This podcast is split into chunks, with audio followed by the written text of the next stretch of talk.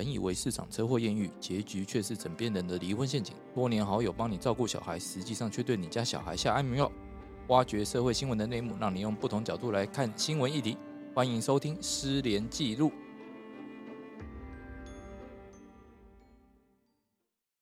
大家好，欢迎大家再度收听《失联记录》。那那个肾脏有问题的施律师已经回来了。肾脏有问题因为你不在啊，我们就说你肾脏有问题。你不是肾脏吗？你可以，你可以澄清，你可以澄清，好不好给？你个澄清的机对，因为。男人最讨厌被讲讲肾有问题，也不是啊，是我之前就是那个有，所以是真的肾有有问题不是不是是应该是有结石的问题，可能那只是说今天去检查，他是说完全没有啦，啊哦只是可他还是就是说应啊该怎么可能？真的啊，零他点六公分就没有了不。是他说说那个结石很小，不会影响到就是没有什么没有，你没有必要把你自己个人医疗记录讲 哎，那么记得把这边剪掉哦。是他剪的好不好？我只我说结石没有他的肾没有问题，我们就放心。对对他的好肾没有问题直接代购，直接代购。没有，我们今天回到我们今天的主题，今天原本要讲一个很严肃的，就是说，哎，什么叫做新时代的资本剥削？我们来谈谈，就是 Uber 外送员哦，到底是不是呃法律上定义的劳工呢？那今天就呃开头的话，我们就请施律师来帮我们讲一下哦，今天为什么会选择这个主题？好，呃，首先来讲，就是因为劳工案件，我本来就是很有兴趣嘛，而且其实按照我我所看到的资料来看的话呢，其实台台湾的这个统计资料呢，我们目前来讲的话，一百就是从一百一十一百一十一年一百一十一年的四月的话，就业人人数呢，总共大概是一千一百四十一万人。那这里面其实大部分都是劳雇关系的的，就是说大部分都是劳工嘛。可是到底是不是劳工，其实也不是说呃劳工自己讲了算，也不是雇主讲了算，而是要看双方的这个这个这个所谓在法律上有一个叫做从属性的这个关系去做认定。那其实呃在从属性的这关系，其实是本来就是劳动基准法或者劳劳劳资纠纷里面最大的一个问题。事实上，在几年前的话，其实最著名的案件就是蓝山人寿跟他的这种业务保险员。到底他们是属于所谓的呃牢固关系，还是所谓的承揽关系？这个部分其实从呃呃地方法院、呃高等法院到最高法院，从民事民事法院跟刑事呃行政法院，一直到大法官的解释呢，其实都没有办法一锤定音来定出这个所谓的该怎么去认定呃劳资双方的这个呃劳是劳固关系怎么认定一个明确的标准出来。那可是呢，在目前来讲呢，就是说，在我们数位经济的时代，比如说大家常用的所谓的 f o o Panda 或 Uber E 的话，他们其实透过一个手，就是手机的这个发送的一个讯息，然后去执行相关的这任务。那到底这种东西在在法官的认定里面，这种东西到底，应该说这两者的关系，就是 Uber E 跟所谓的外送员的话，他们的关系到底是是不是什么样的关系？这个是一个数位经济下，就是说一个用。一个用呃怎么说，算是新的资本或是数位经济下所产生的一个新的劳动形态。那到底它应该被定义说是呃雇佣关系，还是其他的承揽或是委任？那我觉得这个是很有趣的议题。那刚好呢，最近呢，在台北诶高等行政法院在一零九年度数字一零四六号判决呢，它有做出一个针对外送员到底是不是属于雇劳呃就是雇佣关系的一个判断的标准。那所以这个这个标准至少就我看起来，我觉得它突破了以往就是我们比较常常强调所谓的从属性的一些相关的认定。那我觉得这个是可以来值得来做我们讨论的一个议题。对，我们要讲一下那个，诶，以前大家法院是怎么认定那个劳劳动关系的从属性？哦，好像有三个标准嘛，嗯就是呃，组织上的从属性，还有经济上的从属性，还有诶，还有一个是什么？人格人上人格上的从属性嘛。哦，那像现在这一个台北高等行政法院的话，它这一部分它是怎么来做这个认定的？还是是说他另辟蹊径？他说：“哎、这三个你实在是太抽象了，我来再再再让你具体化一点。好我诶，这个是不是我们先是不是先简单一下，什么叫做呃，刚才区分了所谓的什么人格上的重组性、经济上的重组性或组织上的重组性？呃，我简单先说明一下好了。所谓的人格上的重组性来讲，通常就是说雇主对这个劳工的话有所谓指挥监督关系，比如说说你呃出就是有奖惩，就是你可能呃有嘉奖有惩罚。那所以这个，假如说有奖惩，或是需要你打卡，你上班需要打卡，你下班需要呃需要，就是你上下班都要打卡。换句话说，你的时间其实被雇主支配的，然后雇主可以在这个时间里面任意使唤你，然后诶，然然后使唤你，而且你没有做到的话，可能就是你做到有嘉奖，你做不到有奖惩有惩罚的话，这种东西算是一个人格上的一个从属性。那第二个来讲，就是说所谓的呃经济上的从属性，或是经济上的从属性，就是说其实我员工的薪资，就是我员工的生活所得，大部分都是靠所谓的雇主给我的薪资。就是员工他其实，假如说我们像一般人，就是我可以自己接好几个案件，比如说像律师，我可以接好几个案件，我的收入就不限于雇主。可是假如说我大部分的经济收入都来自于说我这份工作这份薪资的话，那原则上来讲，就是你经济的收入其实就是从属于雇主给你的这个工诶工作，然后你取得这个报酬的一个对价。就你是不是靠这家公司活了？对对对，可以这样简单的说明。然后组织上的从属性，通常来讲就是说，这个工作其实你是依靠这个组织才能够完成这个工作。换句话说，简单讲就是劳工就是这个组织里面一个小螺丝钉。那你没有透过这个组织的话，其实你是没有办法发挥，你就是没有办法。等下没有一个产品出来，你是不会达到一个产品的要求。所以你必须要跟其他人处于一个分工合作的状态，那就是一个所谓的组织上的从属性。那通常来讲，就是说我们在判断说所谓呃牢固关系的话，通常就会从这三个从属性去判断啊。另外还有一个比较重要，就是说呃，除了三个从属性以外，还有一个就是说你的工作是不是你自己要自己去做。简单讲，就是你在牢固关系的状态之下的话，其实你的工作就是你自己一定要去做，你不能说请别人啊帮帮你把这个工作完成。换句话说，工作的完成与否，并不是牢固关系的重点，而是说你，因为你简单讲，就是你的时间卖给了雇主，那雇主在这段时间要你做什么，你就做什么啊。这东西其实你不可以说，哎，这段时间我可不可以请别人来去代替我去完成这个工作？那不一样。你简单讲，就是你时间就是雇主的。所以这部分就是你的原则上你的工作就是必须要亲自去履行。那这个东西来讲，就是综合这几个要件来去判断，就是我们传统上判断牢固关系的这个基准。那就是以前所谓的那个三个从属性嘛。对对啊，那这一这一次的话，台北高等行政法院有什么比较特别的东西吗？好，诶，其实应该我我简单做说明一下哈。其实呃。在我们的牢固关系里面，其实假如说，呃，从之前南山人寿这个保险业务员跟这个呃，跟这个南山人寿这个法律关系来看哦，其实大概七百四十号解释，大法官七百七十号解释，其实他有做过一个一个说法，应该说他有认定说，保险业务员跟所谓的保险公司到底要怎么认定他们的呃劳就是牢固关系是怎么认定的？当时呃大法官的那个解释来看，他是说必须要看这个劳务的债务人。是否可以自由决定劳务的给付方式？就是说，他工作时间是不是他可以自己决定的？然后并自行所谓的负担业务风险，意思说，这个这个他的报酬是不是可以单纯就靠这个保险的佣金，还是说，哎，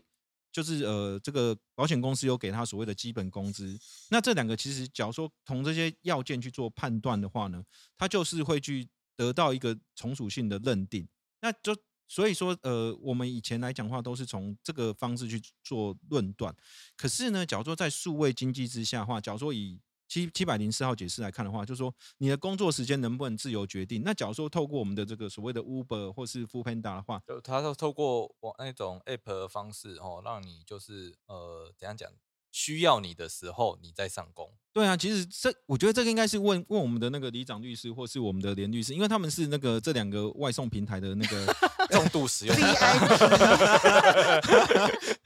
因为因为我我觉得连律师才是吧？你一次买一整年，对不对？我已经买了，对吧？一次付付清这样比较便宜啊。他告诉我之后，我才去买。没有啊，因为我觉得这其实对。呃，我们其实常常在用的人就会知道哦啊，那加上就是说也有朋友，他也其实有在做这个哦啊，我有看到说，哎，其实他整天待下来都在，讲讲有点像，就是他时间被割得很碎哦，人家外送平台通知来的时候就马上上班哦，送完了就下班哦，但问题是说我这中间空出来的时间我能做什么？我什么都不能做，我就在那边等。你就 stand by 啊？对，那那你这样跟所谓的待命有什么不一样？对，一般老公所谓的待命，你可以选择待命的地点啊。就是以 Uber E 他自己的说法的话，他就说我你在哪里待都可以，你在床上待也可以啊。是是也没错。一般正常老公有办法在你家床上待命吗？可是你用了这一个 App 来控制我的行动啊，你用了很多奖励措施，让我想要一单一单接下去啊。对啦，哎，尤其是我接越多单，那我的奖励就越多啊。我为了要冲到这个奖励，我又会更拼命的去接。嗯，那请问一下，相对而言，我的保障在哪里？我身为一个外送员的话，那我可能你看我面临的什么问题？就他们如果在外送过程当中，他们如果没有劳保的话，那他们不，他们就是出了意外，他们也没有职灾哦的那个申请。啊，我去嗯上班的时候，请问你有给我任何之前训练吗？那有人会问说要什么之前训练？对，骑机车吗？安全驾驶啊，哦 在车阵中钻来钻去，却不会然后不会不会为了要赶雷惨时间。还对对对要还要注意哪哪几个路段容易出车祸这样子。台湾的交通设计其实很烂其。实，二零一九年劳动部有对 Uber E 跟 f o o Panda 都有做过劳动检查，他们认定其实他们应该是雇佣关系，因为他必须在特定时段工作，那个时段当中不是你可以任意不要接单的，因为你不接单你会有惩罚。对对，然后再来就是他们其实都有个箱子嘛，你一定要背那个箱子啊，你不能背你自己自己的箱子。还会他们还鼓励互相检举呢。对对对，然后还有就是还有那个，反正就是他们有很多的呃措施，其实以内部看起来，他们的冲突性是非常高的啦。哎，他老实讲，他们其实就是换一个方式来雇佣你而已。对，哎，但我们讲是这样讲了哦，但是还是要看一下法院怎么认定啊。因为我们不是法院，我们就是一般的素人。我们素人是这样这样讲，到时候可能上法庭也是这样讲。我我觉得啊，其实呃，以 n d a 的判看抗辩来看呢、其实呃，在某些角度上来讲，你要说他是所谓的雇佣关系也，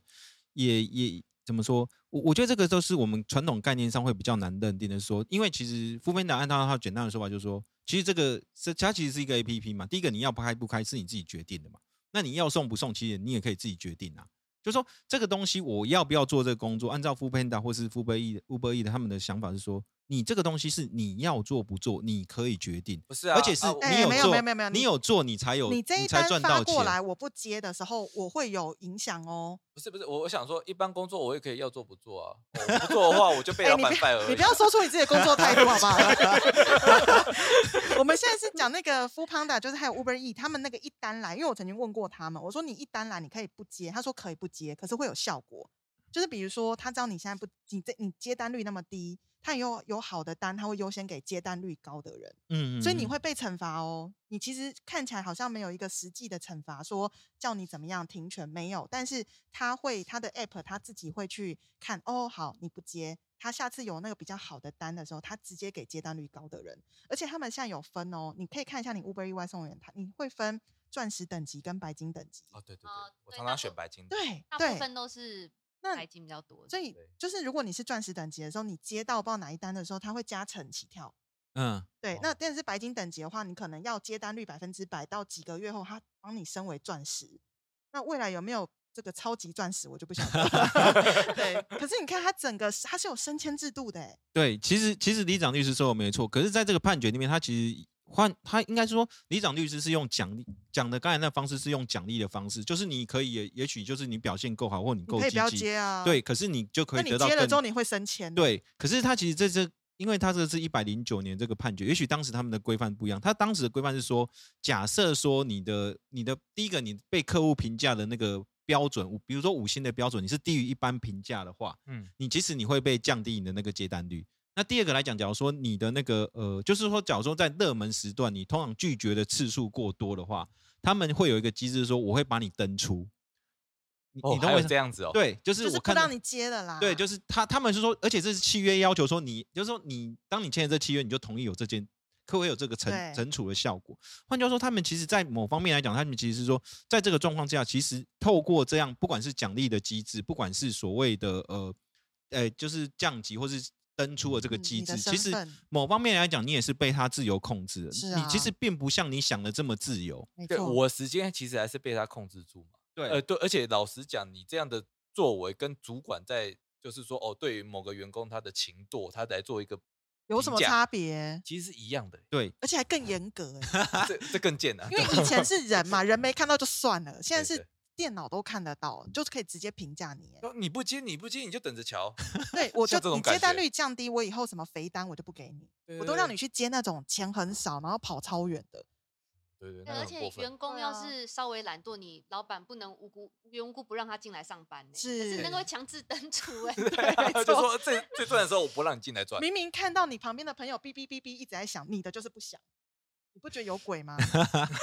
对啊，而且其实我觉得还有一个就是说，像我们来讲，就是说像有些人会觉得说，那 Uber E 的工作其实说你自己不用自己去做，其实你可以交给别人去做嘛。假如这单我来，我可以交别别人去跑。可是其实呃，在在在我看到这个判决里面，他说 Uber E 的医治其实是说，你这个账号其实你你理论上你是不可以随便给别人的，嗯而且其实你所有的那个车子的那个车号你必须要登录，换句话，这个使用者必须是你本人。那假如说你有违规的话，其实会有个违法的惩处的记录。而且其实按照他们的说法来讲话，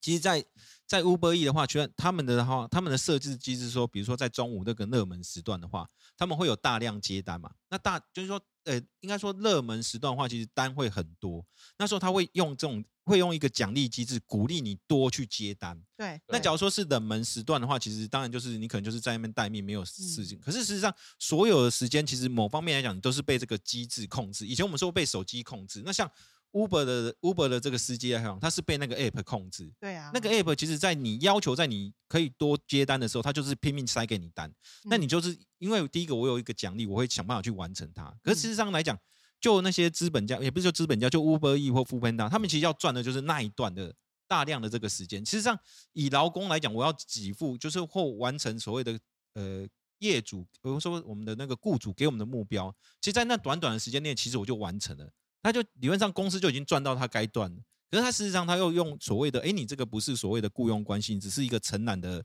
承揽的，因为他不想帮他提拨那个劳健保啊。还有退休金的问题。啊还有我也不想要呃负担这么多责任。你想想看，万一这些驾驶人呃这些外送员他们撞车了，嗯，一八八怎么办？哦如果可以主张一个问题，我我完全可以理解一个资本主义的经营公司的想法，可是我觉得应该要去看说，在这种新时代底下，你如果还让他可以在这边，就说这不是雇佣关系，其实我觉得非常可恶啦。对啊，因为其实各方面看起来就是雇佣关系，而且你还借这个赚了这么多钱，对对其实我觉得要一般听众就是我们为什么会讨论这个议题，到底他是不是雇佣，干嘛要这么重要？那今天就是一个想法，就是大家都知道说 Uber 跟 f o o Panda，它通常不是都会说，如果太久才送单到你手上，可能会有一些不利的对对对，的处罚吗？对，那其实大家都知道嘛，大家不是都说现在马路新三宝看到 Uber、f o o Panda 要赶快闪 边去，因为他们都很喜欢 钻，很喜欢骑很快，可是那是因为他们公司有这样的制度，嗯。那逼得他们一定要在 in time 就把这个东西送过去嘛。嗯。那如果。说我为了要符合你们 Uber 跟 f o o Panda 的这个政策，然后我在路上出了车祸了，因为你希望我快一点，然后那个外送员真的为了符合你的需求出了车祸，然后你说哦那个跟我们扛 K 奈哦，我们没有职灾，因为他不是我的老公。嗯嗯嗯嗯，觉得一般民众他们会可以接受，就是你吃的就是血便当啊，你知道吗？对，对，就那都不关我们的但我事吃很多啊哦，你自己要接的哦，然后你自己要走这个路。可是我觉得使用者并不是造成血便当的最主要的原因，我觉而得其实是这个整个管理者。对，嗯其实如果管理对管理者你认为说我要保护我的外送员在一定合理的时间内送达即可，那我要给他们一定的保障。那其实当你的外送费增加的时候，你就会减少那些可能想要使用外送的人，他可能就宁可走到他家对面去买，他也嗯就不要用外送了。所以我觉得这个整个体制你不能只有讲使用者有问题，其实我觉得管理者没有担当也是一个很大问题。而且 Uber E 抽很凶哎、我们有一个卖炸鸡的朋友，好朋友在高雄，大家都认识，他不是就有他不是就有广告吗？我他就们有我们有收费吗？没有 我们下次跟他拉赞助，我们跟他拉赞助，对，但是他曾经说过 Uber Uber E 要抽他三分之一啊，三成啊，三成三成啊，对啊，所以很恐怖重哎、他卖一百块的东西，他从 Uber E 送出去，他就得卖一百三，而且那三十块 Uber E 整个抽走，然后 Uber 嗯 E 还收那个运费，对啊，主要也是我觉得 Uber 一个 f o o Panda 在疫情的时代，它吸收这么多经济弱势的人。嗯，对现在大家不是在做 part time，会做那个都是做 full time 的。对，然后你说这些人不是劳工，然后为了要符合你的政策，人家出车祸，我们不给人家职灾，就是要要去问大家说，你们觉得这样合不合？你们能接受这样的 f o o Panda，接受这样的 Uber E 吗？你们对愿意继续下载这个 app 吗？就你失业了，然后你想说，我我们问一下两位好了，是要问这个吗？我我可以多走几步路去买便当，我可以，我可以。对啊，如果今天他们真的就是这样对待这些外送员，我只能说，那我会停止使用他们，因为我不想成为加害者其中之一。我觉得嗯他们可以跟我收该收的钱，我也愿意付，但是他们应该要给人家该有的保护。难怪他们要改成那个整年订阅制这样子。就帮你一整年啊，就我们两个还定了我们定了，来不及了。对啊，所以我我觉得今天讨论这些法律，其实法律不外乎就是反映社会真实状况啊。应该是说我们四位律师都算蛮有良心的，所以我们会觉得说，在这个时候你应该要保障他，因为赚钱的是你们，然后卖卖生命的是他们。尤其当那个 app 上面响起说再差一单，你下里下个月的分红是翻倍，谁不抢那个单？嗯就，证明人的脑波真的还蛮弱的，对啊，因人家讲一讲就听。你知道你你们你最近有没有发现，你们下雨天的时候没什么外送员？哎，我们有哎，有没有发现那有，但是会等比较久、会等比较。久，对不对？你知道为什么吗？我那天我跟外送员聊天，所以你还跟他聊，李长律师要深入这个 深入民民间哦。他跟我你是要说卷总统吧？哎，要选的时候你们要来帮我当庄脚。就好是说，我有问他，我说，哎、最近下雨天怎么发现你们都不出来送？然后他就说，以前下雨天有加成，就是比如说你下雨天出来送，他那一单乘一点二、一点三给你，所以大家都抢着下雨天一定要送。嗯，现在没有了，取消了。啊，现在取消了。，对，所以为什么取消啊？就太多人抢着要加成，不知道，他就说反正平台就是也无预警就取消，导致他们就有些人堵拦，看到下雨他就会觉得，那我宁可在家里睡觉，嗯嗯嗯，对吧？？太危险了，因为你下雨天出来外送其实超危险的。可是你知道吗？如果你那天把它关掉，你的接单率等于是低的嘛。对等到大晴天的时候，你也不一定接得到单。嗯，所以有些人他其实是很不爽下雨天的加成被取消，可是他为了让他大晴天的时候不要接不到该有的单，他夏天还是会出来跑个两三单去维维持那个接单率。其实哦我我觉得啦，我我从另外一个角度哦，从老板的角度来看的话，Uber 他这样的用人的方式，其实是老板中理想理想上的用人方式。我要你的时候我要你的时候，你再来，对，还有升迁。那我不要你的时候，不好意思，我就把你关出登出，然后你都没有工作做，然后你出事的时候我都不用处理，对对对对对，对他们也都是非常理想，就连去告别式都不用。传统老板会去啊，他不用吧？呃 对啊是啊哎，可是我们也不其实希望发生告别式这种事情哎，，不过他们很常发生呢、我知道，对啊，哦。我倒是觉得说，其实呃，刚才我们是刚才单纯从牢固关系去做讨论哦。其实假如说刚才想到一个问题是说，其实从外部的关系来看，就是从第三人，不管是使用者或是或是路人呃路人来看的话，其实是牢固关系的话，反而是对路人多一层保障。因为其实假如说真的发生意外事故啊，就像我们刚才说的，其实呃像 Uber E 或是 f o o Panda 这些外送员的话，他们某方面来讲都是算算是一个比较经济上的弱势。对就我看到的资料来看，他们在一百零八年那个一就是统计资料来看的话，他们的平均报酬大概一个人大概是大概一万一万一到一万三中间。换句话说，他们靠这个东西赚取的是微微薄报酬，可是因为他们做的是呃在车阵中穿梭，甚至发生意外又是很快速。那通常假如说发生一个意外，也许他们自己没受伤，可是导致别人受伤，那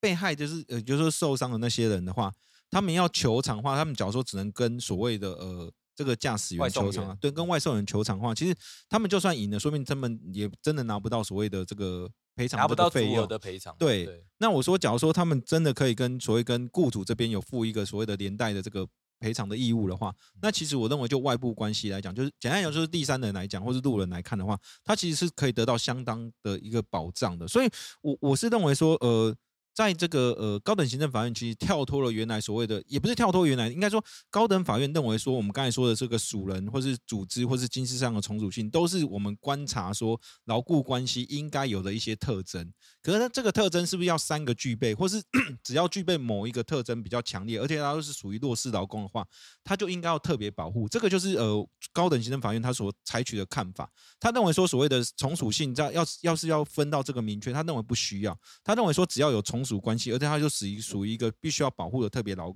劳工需要特别保护的话，他就会认定他有赋予说他有一个从属性的关系，而直接认定有雇佣关系存在。所以我我认为这个东西是一个在数位经济下，呃，不是像我们传统那种上班族上下班或是呃固定八个小时这样劳动的状况之下，在这个数位经济下，我是觉得这个判决是有值得讨论的一个地方啦。对啊，这样像这样这种共享，就等于那种共享经济嘛，等于像现在的话，其实有一些车位，